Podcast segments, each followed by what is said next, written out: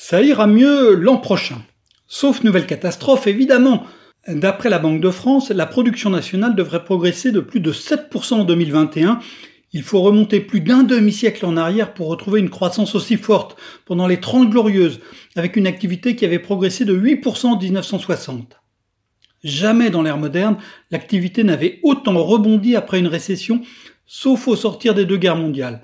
Même en 1933, après la terrible chute de la Grande Dépression. Décidément, cette reprise n'est à nul autre semblable.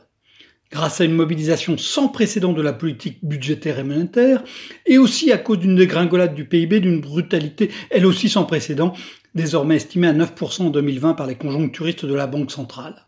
Inutile pour autant de dessiner le V de la victoire, la montée n'effacera pas toute la baisse. L'ampleur du rebond n'est pas le seul trait distinctif de cette reprise. D'origine sanitaire et non pas économique ou financière, le cycle très violent dans lequel nous sommes pris ne tourne pas comme les cycles précédents.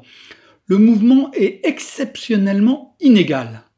La chimie, la réparation automobile, l'agroalimentaire, le transport de marchandises ont pratiquement retrouvé leur activité normale tandis que des secteurs autrefois assez réguliers sont encore à 20, 30, voire 40% en deçà de leur production habituelle. C'est le cas de la restauration, de l'aéronautique, l'hôtellerie, la location de voitures. C'est aussi le cas de secteurs trop petits ou trop diversifiés pour être perçus au radar macroéconomique comme l'événementiel et le monde du spectacle.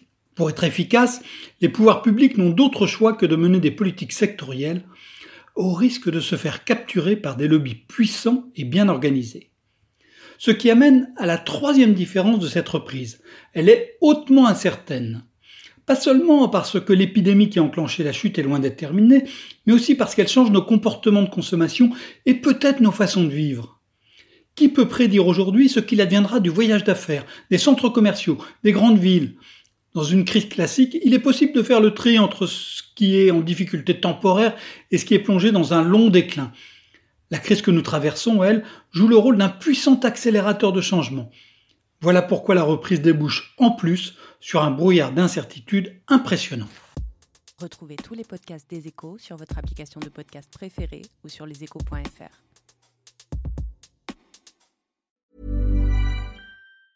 Even when we're on a budget, we still deserve nice things. Quince is a place to scoop up stunning high-end goods for 50 to 80% less than similar brands.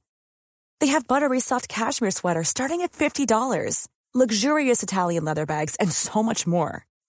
Plus, Quince only works with factories that use safe, ethical, and responsible manufacturing. Get the high-end goods you'll love without the high price tag with Quince.